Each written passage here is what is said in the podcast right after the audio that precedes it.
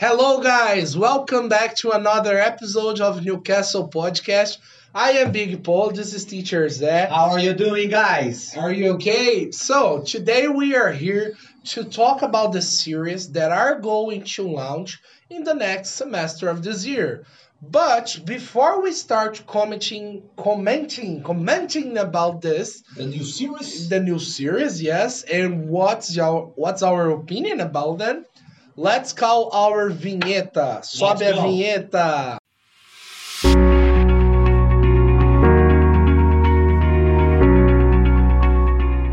So, guys, we have a lot of new releases this year in terms of series. We have talked already about movies, and now we are going to talk about the new series. The first one coming in July is Resident Evil. Yes. Yes. The bra- they are they are using these brands a lot, yeah. Yes. A marca Resident Evil é impressionante como rendeu para além dos videogames. Um Yes. monte de filmes, Movies, um monte, um monte de series filme. now, Gibi, tem o Gibi do Resident Evil, Umbrella, Umbrella, Umbrella Corporation Yes. e agora finalmente uma série no Netflix.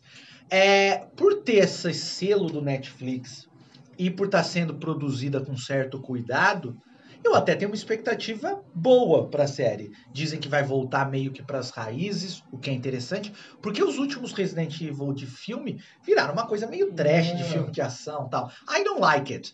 What do you think? What's what are your expectations for the for this series? Yeah, I'm I'm expecting a good series. Uh, I read a little about the the series. They are going to talk about 30 years later uh, after they discovered the T virus. Yes. The Umbrella yeah, the, the Umbrella Corporation virus. So I think it's going to be a good series. I hope it will be not another cliche. Yes, like Mhm. the, the movies. I think it's going to be okay. Very so good. I'm I'm curious about. And the the release date is July 14th. Okay, 14th. so it's it's recent. It's coming Yeah, it's soon. coming soon. So we are hoping uh, it's gonna be a good series. Yes. Good. In August we have House of the Dragon, yes. which is of course based on Game of Thrones, uh, based Yes, on the series. books. Yeah, Game of Thrones a very popular series. Series everybody loves it. Uh, actually, everybody loves until the last season. The last season is kind of controversial. Yes. And now we are going to have House of Dragon. Dragon. Big Paul, what do you expect? You are a big fan of Game Yes, of I'm Thrones. a yeah? very fan of Game of Thrones. Look my sword. No, just kidding. Oh. Oh, Olha a God. espada. Oh my God. o I dragão, was afraid o, dra- o dragão voando aqui. Eita, nós. Marvel Editions. Pra onde vai esse podcast? Eita, nós que tá No, just kidding. Well, I'm a fan of Game of Thrones. Uh, House of the Dragon is going to be about 200 years before the story of Game of Thrones. So they will focus in the Targaryen family, the dragons, and how the Seven Kingdoms were before the beginning of Game of Thrones.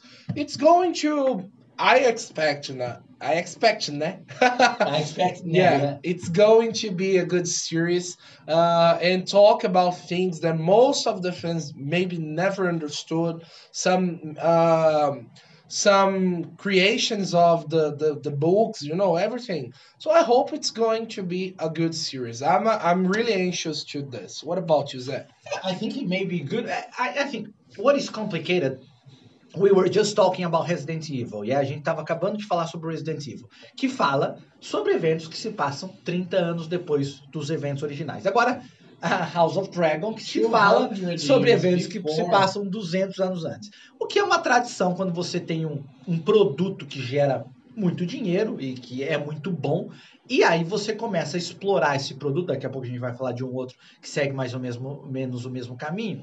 Uma maneira de você explorar esse produto sem refazer ele, porque eles são produtos muito amados, é você falar, ah, vamos ver o que aconteceu 200 anos antes dele. Prequel. O que que acon- ou então, or prequel, or what happened 200 years after, ou o que Yeah. aconteceu 30 anos depois. É interessante? É, mas geralmente nunca é tão interessante quanto o que aconteceu naquele No momento no original, original. O, o, o mais interessante é sempre o original. Like, for example, we are going to talk soon about Lord of the Rings. You have a lot of movies about Lord of the Rings, like the hobby, movies, series, books, what happened before, what happened in the beginning, what happened in the creation, what happened in all the parts, like in everything that led to what happens in Yeah. Lord of Lord of, Lord of the Rings. Maybe it's interesting, but mostly the part that is most interesting is The Lord of the yeah, Rings. the original. the original. Yeah, something important to mention the House of the Dragon is going to be launched in August 21st, and it's HBO, okay? It's not Netflix, just to mention, yes? Like like uh, Game Game, of of Thrones. Thrones, Game yes. of Thrones is HBO. Yes. The next one is She Hulk for August 2. It's a Disney Plus creation. And it's the okay female version of Hulk. Have you watched the trailers? Não vou comentar esse filme. Yeah. Isso é sério. No, I'm kidding. I'm just kidding. É, os efeitos especiais são ridículos. É uma coisa ridícula, patética. CGI. Eu sei. É, é, é assim. É, é o Shrek. Tá mais verde. Como é que é a. Desculpa, a esposa do Shrek, a Fiona. A Fiona é mais realista como She-Hulk do que a She-Hulk. Não dá, os efeitos parecem muito mal feitos e parece muito bobinho. Parece realmente ser muito, muito bobinho. É, não tenho a menor É. curiosidade de assistir. I'm a fan of She-Hulk. Ah, the- you, you like the I really books. like the character, and the comic uh, books. You the like too. comic books, but when they they released the trailer, I thought the character, the the female version of Hulk, deserves a better quality. Eu acho que para uma personagem tão importante assim e legal da Marvel, acho que merecia e merece uma qualidade muito melhor. Eu acho que assim eles investiram um pouco para fazer é, esse personagem. Até porque o Hulk, se a gente parar pra ver, é um dos personagens mais caros pra fazer na Marvel. Eu deduzo. É, É, puro chroma key, né? É, é, a computação gráfica. E o primeiro Hulk, para ser justo, o Hulk do Ang Lee, que acho que é de 2002, 2003, muita gente reclamou que era mal feito também, embora o filme fosse muito bom. E até hoje, é um filme que eu, eu, eu revi recentemente, eu, eu acho um dos melhores, uma das melhores histórias, mas realmente os efeitos especiais deixam muito a desejar. E o She-Hulk também. Os efeitos são, todo mundo sabe, todo mundo tá fazendo piadinha, os efeitos são patéticos e a história parece muito bobinha. Não me interessa Ok. muito, não. Yes. Next one, I Am Groot. I am Groot. August 10th in Disney Plus 2. Yeah, Groot. Groot. Groot, é. I love Groot. Everybody Loves Groot is a character from Guardians of the Ga- Galaxy, and it's another one of those Yeah. kind of series that try to they, they try to take advantage of a very famous franchise, in this mm-hmm. case Guardians of the Galaxy, to create a parallel story. Mm-hmm. And, I don't know. Groot is very famous. He- the The character doesn't speak. It's a tree. He speaks. Yeah, yeah. He says, "I am Groot." Groot. Yes, it's a tree, and it has a great fan base because if we take a look, there are many toys, many T-shirts, many clothes, and some decorations of Groot. So it's a famous character in Marvel universe. But I don't know what they are going to do in this series. It's I'm- crazy. It's a big challenge, yeah. yeah, Because like because it- he doesn't speak. He says Groot. it's a very it's a very unidimensional I'm Groot. Just this. It's a very unidimensional character. É um, é, um, é um personagem muito unidimensional. É só a mesma coisa. Ele funciona como um alívio cômico e um personagem super carismático, mas carregando não só um filme, uma série com vários episódios. Difícil, hein? Não sei Yes. não. Vamos ver. Maybe the next Guardian of Galaxies, the Volume 3, Mas explains. é, é, mas lembrando que é uma série de curtas, né? São Yeah. curtas-metragens. Yes, mas very vamos short. ver. Let's see what happens. Okay, guys, in August 5th, we have another series. It's from Netflix, which uh, is The Sandman, whose name is Sandman. I don't know if you know about this character. It's a very famous name Yes. in our universe. It's not from Marvel or DC or something like this. Sandman is like the responsible for the dreams, yes? Yes. So The it's a- Wizard of the Dreams. Yeah. Yes. He's um we can say magician, yes. Yes, a And wizard. a Something like wizard that. or something like this takes care of the dreams of the people. There are some cartoons and animations where Sandman has already appeared, yes, Yes. So- So like a lot. Yeah, Yeah. horror movies too. Yeah. as, as well. But I, yeah, I don't know. I'm expecting. I'm not expecting a lot, but I think that maybe it is a good one. Mm-hmm. Another, it's another series that has the Netflix brands. They usually they usually produce good stuff. Let's see what they do with the Sandman. Yes, and talking about Netflix, another famous series, a blockbuster of Netflix. I love personally. I love so much uh, Stranger Things. They are going to release the second part of the fourth season, and people are expecting so much to watch this to see what's going to happen in the end of the season. Next month, Yeah, we, we don't know exactly when, but it's coming soon. Uh, the first part is already released uh, in June, yes, this month. Maybe the next one will come next month or sooner. And we're hoping it's gonna be great, yes.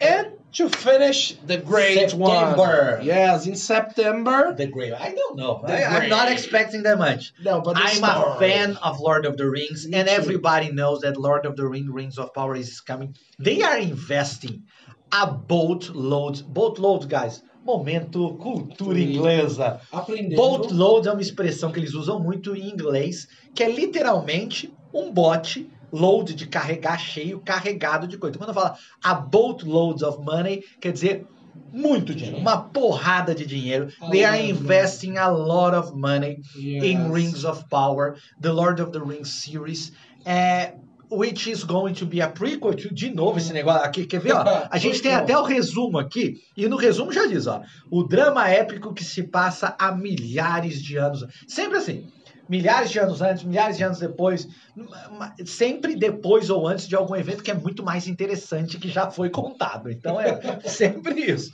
But alright. Yeah, it's going to be released in September 2nd. It's from Prime, okay? Prime Video. Yes, Amazon Prime, Prime Video. And Prime, Prime.